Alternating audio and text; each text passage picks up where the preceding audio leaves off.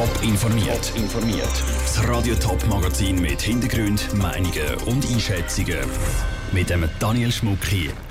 Wie die Postfinanz den Stellenabbau von 500 Jobs rechtfertigt und wie sinnvoll die neue Funktion von Apple im Kampf gegen Handysucht wirklich ist.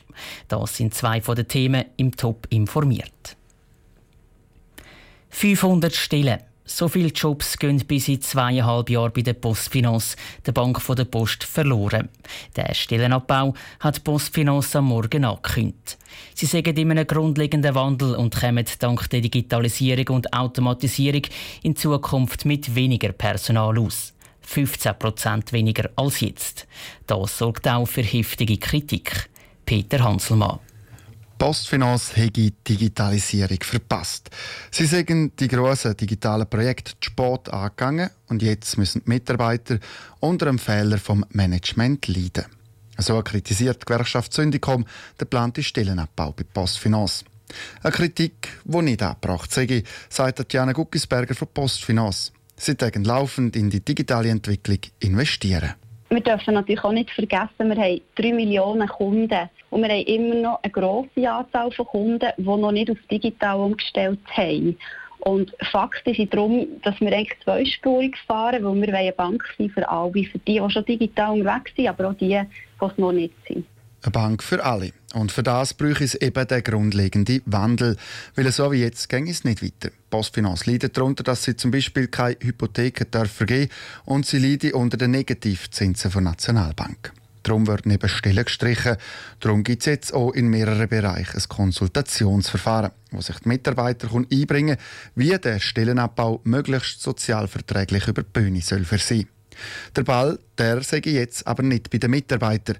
Der Ball, der liegt jetzt bei der Postfinance, sagt der Christian Cappacoel von der Gewerkschaft Syndicom. Wenn Sie das ernst nehmen mit der Sozialpartnerschaft, wenn Sie es ernst nehmen mit Ihrer Vorreiterrolle bezüglich sozialer Verantwortung und Wertschätzung der Mitarbeitenden, dann muss sie sich grosszügiger zeigen, weil äh, das Geld um ist. Äh, die Leute haben in den letzten Jahren sehr viel auch für Postfinanz erwirtschaftet heisst, Postfinance muss jetzt unter anderem in die Aus- und Weiterbildung von ihren Angestellten finanzieren, die eben keine Zukunft mehr in der eigenen Firma haben. Das war ein Beitrag von Peter Hanselmann. Die Postfinance hat auch angekündigt, dass sie zwei Drittel der Stellen über natürliche Fluktuation abbauen will. Das heisst, über Mitarbeiter, die pensioniert werden oder sowieso kündigen. Und jetzt zu einem völlig anderen Thema.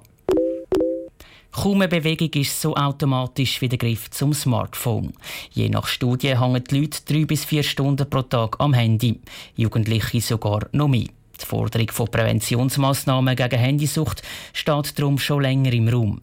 Jetzt handelt ausgerechnet ein Hersteller. Beim neuesten Betriebssystem von Apple gibt es nämlich zwei Funktionen, die die Handysucht verhindern sollen.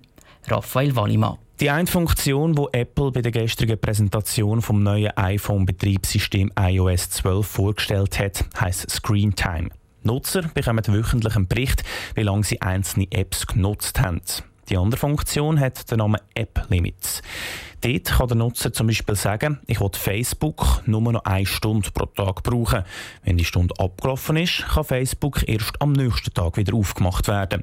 Für die Monique Partner von Sucht Schweiz sind die neuen Funktionen ein guter Ansatz. So Apps können sicher helfen, die eigene Nutzungszeit besser sich bewusst zu werden und sie können dabei helfen, sich auch besser zu organisieren und wir denken, dass es vor allem auch ein Signal ist, dass es eben Sinn kann machen kann, die investierte Zeit für verschiedene Apps näher anzuschauen und allenfalls anzupassen. Aber die Funktionen alleine können das Problem Smartphone-Sucht sicher nicht alleine lösen, ergänzt Monique Portner. Die Gefahr ist nämlich, dass die neuen Funktionen nur von Leuten genutzt werden, die sich schon jetzt Gedanken über ihr Nutzungsverhalten machen.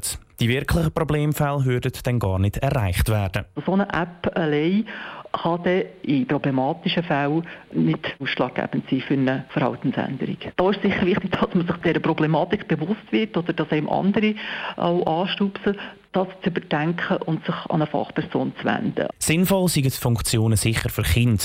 Vor allem mit Screentime können die Eltern prüfen, wie lange ihre Kinder welche Apps benutzen, sagt Monique Portner. Durch das können die Eltern klare Regeln bei der Smartphone-Nutzung aufstellen. Das war ein Beitrag von Raphael Wallimann. Es ist ein Platz, wo sofort mit der Stadt Zürich in Verbindung gebracht wird. Der Sechsi-Leute-Platz.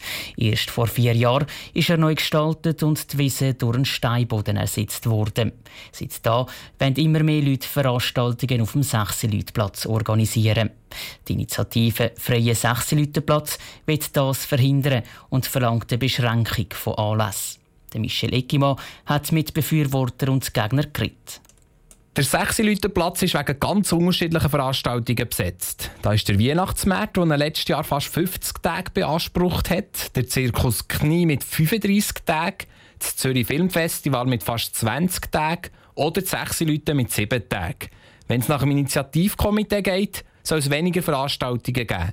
Die vielen Anlässe sind dort fehl am Platz, sagt der grüne Gemeinderat Markus Knaus. Es ist der Platz halt in Zürich, wo ein neues, auch eine Art Freiheitsgefühl gebracht hat, direkt am See. Und von dem her sind wir der Meinung, dass es immer, wenn keine Veranstaltungen dort drauf sind, ganz viele Leute halt das Angebot sehr schätzen, sich gerne auf dem Platz aufhalten. Und darum wird die Initiative nur noch während rund zwei Monaten Anlässe auf dem Platz. Das kommt für den SP-Gemeinderat Pascal Lamprecht nicht in Frage. Genau die vielen Anlässiges, die für die Vielfältigkeit sorgen. Auch die Veranstaltungen sind beliebt. Es strömen auch dort viele Zuschauerinnen und Zuschauer auf den 6 Leute Platz. Und ich denke doch, die Abwechslung macht ein farbiges Zürich und ein schönes Zürich. Darum hat er bei der Ausarbeitung von einem Gegenvorschlag geholfen. Bei dem dürfte der 6 Leute Platz während sechs Monaten besetzt sein. Ich denke, das ist doch ein echter Kompromiss zwischen das ganze Jahr bespielen und einem total freien 6 Leute Platz.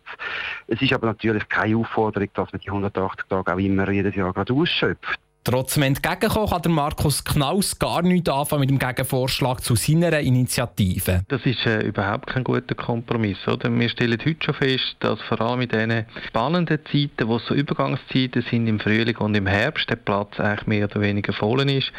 Und das wollen wir schlicht und einfach nicht. Im Moment ist an rund 120 bis 140 Tagen etwas los auf dem 6 Leute Platz. Welche Veranstaltungen bei einem Ja zur Initiative Freie 6 Leute Platz würden vom Platz verschwinden? Das entscheidet der Zürcher Stadtrat. Das war ein Beitrag von Michel Eckimann. Das Stadtzürcher Stimmvolk entscheidet am Sonntag nicht nur über die Zukunft vom 6 Platz, sondern über insgesamt zehn städtische Vorlagen. Radio Top berichtet den ganzen Abstimmungssonntag ausführlich über die kommunalen und eidgenössischen Abstimmungen. Top informiert, auch als Podcast. Mehr Informationen gibt es auf toponline.ch.